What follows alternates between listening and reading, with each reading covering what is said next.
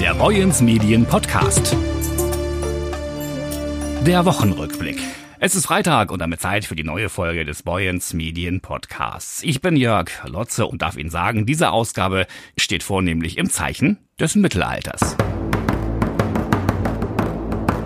Heide feiert wieder seinen Marktfrieden und damit einen Zeitsprung um gut 500 Jahre zurück.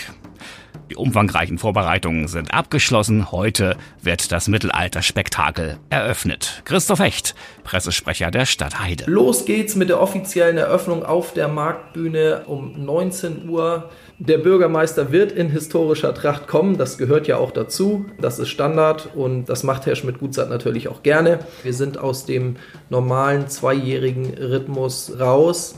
Eigentlich hätte der 16. Marktfrieden schon im letzten Jahr stattfinden sollen. Das ging Corona-mäßig nicht und deshalb haben wir uns dazu entschieden, einfach um die Lücke zwischen den beiden Marktfrieden 2019 und dann jetzt fürs nächste Jahr 2023 nicht so groß werden zu lassen, haben diesen Marktfrieden, den 16. jetzt praktisch einmal eingeschoben als verkürzten Marktfrieden mit abgespecktem Programm. Die zahlreichen Mittelalterfans, die Haider und ihre Gäste freuen sich und müssen Stand jetzt ansonsten nicht mit pandemiebedingten Einschränkungen rechnen. Für die Besucher sind derzeit keine besonderen Vorsichtsmaßnahmen äh, zu beachten.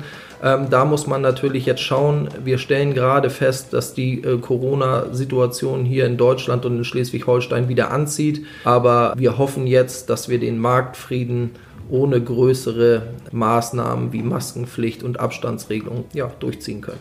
Man kann sich vorstellen, dass die Vorbereitungen umfangreich waren und sich ein solches Spektakel nicht einfach mal so aus dem Ärmel schütteln lässt. Christoph Hecht. Das erste Treffen für den 16. Haider Marktfrieden hatten wir im vergangenen Oktober. Das ist auch eigentlich normal, dass wir relativ frühzeitig im Vorjahr des Marktfriedens anfangen mit den ersten Planungen und den ersten Organisationen. Es gibt ja dann doch relativ viel zu tun.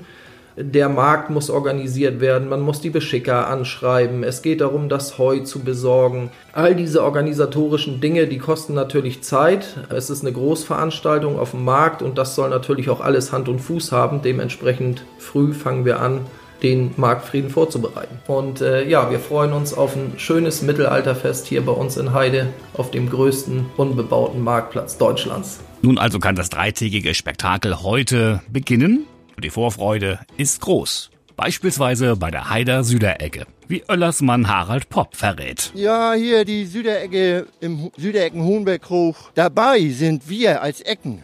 Dazu zählt auch die Norder- und Österecke. Schon seit 1990, damals sogar noch äh, an dem Bühnenstück haben wir teilgenommen.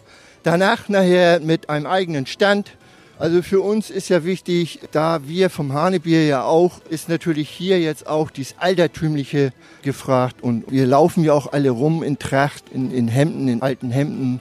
Es ist zwar ja ein bisschen kleiner gesteckt äh, dieses Jahr, das Bühnenstück wird ja nicht stattfinden, aber ich bin guter Dinge. Das Wetter, ich hatte heute Morgen nochmal geguckt, soll ja auch schön werden. Und nun hoffen wir auf, auf das, was kommt. Und wo liegt jetzt der Schwerpunkt, Harald Popp, beim Marktfriedenangebot der Süderecke? Wir hier verkaufen die Bratwurst und dann äh, haben wir, wie gesagt, dieses alte internationale äh, Dunkelbier der Dittmarscher Brauerei, ein helles Bier, dann die Softgetränke, wie gehabt, Cola, Brause, Selter und einen kurzen kann man auch noch kriegen. Und wir haben hier unseren Simon Kock, der äh, Dudelsackspieler, der an zwei Abenden hier auch spielen wird. Also ihr seid herzlich eingeladen. Auch Julchen aus Nürnberg ist dabei. Ich bin Julchen, ich habe auf dem Heider Marktfrieden das Badehaus. Mein Stand heißt Lavabrum Luxurium. Normalerweise findet man uns auf großen Festivals, kleinen Mittelalterfesten in ganz Deutschland, Österreich, der Schweiz, Benelux-Länder alles im deutschsprachigen Raum und Luxemburg. Und wir fahren jedes Wochenende im Sommer zwischen März und Oktober eigentlich Märkte an. Wir sind viel auf dem mittelalterlich Fantasiespektakulum. Wir bieten unseren Gästen Entspannung und Luxus und eine schöne Baderunde mit Freunden oder der Familie an. Wir sind das allererste Mal in Heide, zum allerersten Mal auf Asphaltboden. Den Stand aufgebaut, war eine Herausforderung. Aber bisher sind alle Leute super nett, mit denen wir uns unterhalten, total interessiert. Und wir freuen uns, den Leuten was über das mittelalterliche Baden, über mittelalterliche Hygiene, mittelalterliche Medizin zu erzählen. Und wir freuen uns auf viele Baderunden und nette Gäste. Wer sich die Zukunft voraussagen lassen möchte, auch der wird beim Marktfrieden bedient von einem Wahrsager. Mein Name ist Madi Ballandar, bin Wahrsager des Königs und des Volkes und ich freue mich auf viele Besucher oder Ratsuchende, die zu mir kommen. Unter anderem verkaufen wir auch noch mittelalterliche Amulette und Rudraksha-Ketten. Im Vordergrund steht bei uns nicht unbedingt der Verdienst, sondern das geht darum, um viel Freude, Spaß zu haben, nette Leute kennenzulernen und ja, einfach die Zeit genießen, hier so diese mittelalterlichen Tage. Es ist Mittelalter in Heide, der 16. Marktfrieden startet.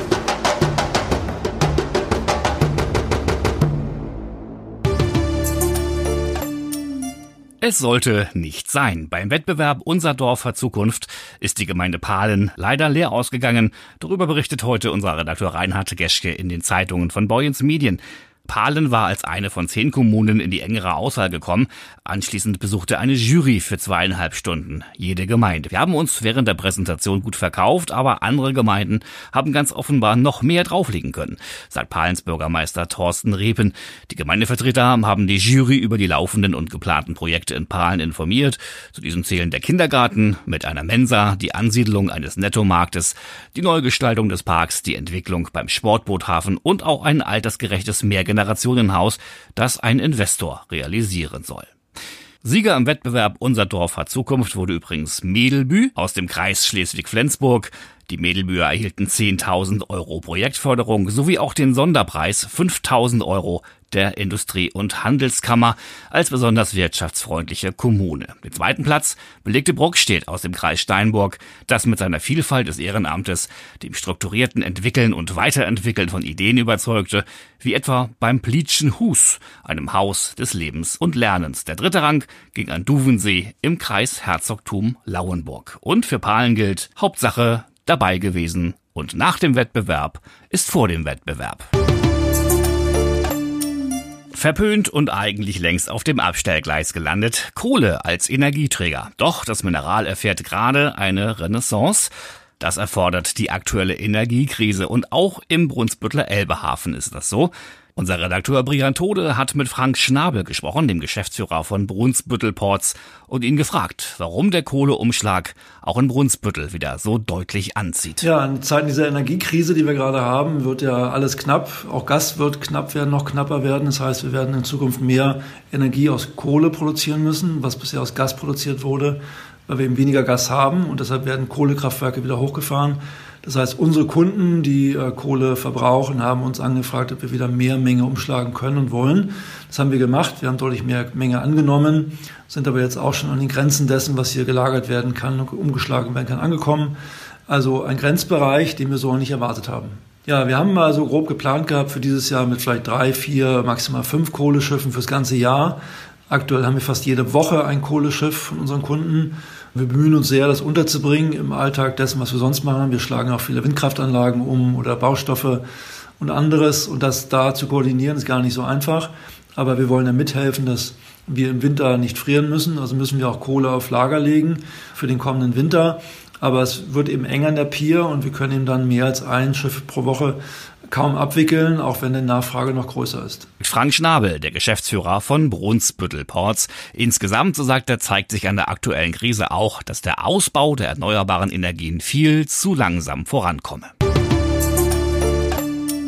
Soweit die heutige Ausgabe des Boyens Medien Podcasts. Die Redaktion heute hatten Maurice Dannenberg, Brian Tode, Dieter Höfer und meine Wenigkeit. Ich bin Jörg Lotze. Das Wochenende bietet diverse Veranstaltungen, allen voran natürlich, wie gesagt, der Heider Marktfrieden. Vielleicht sehen wir uns dort. Egal was Sie machen, machen Sie es gut. Tschüss, bis Montag.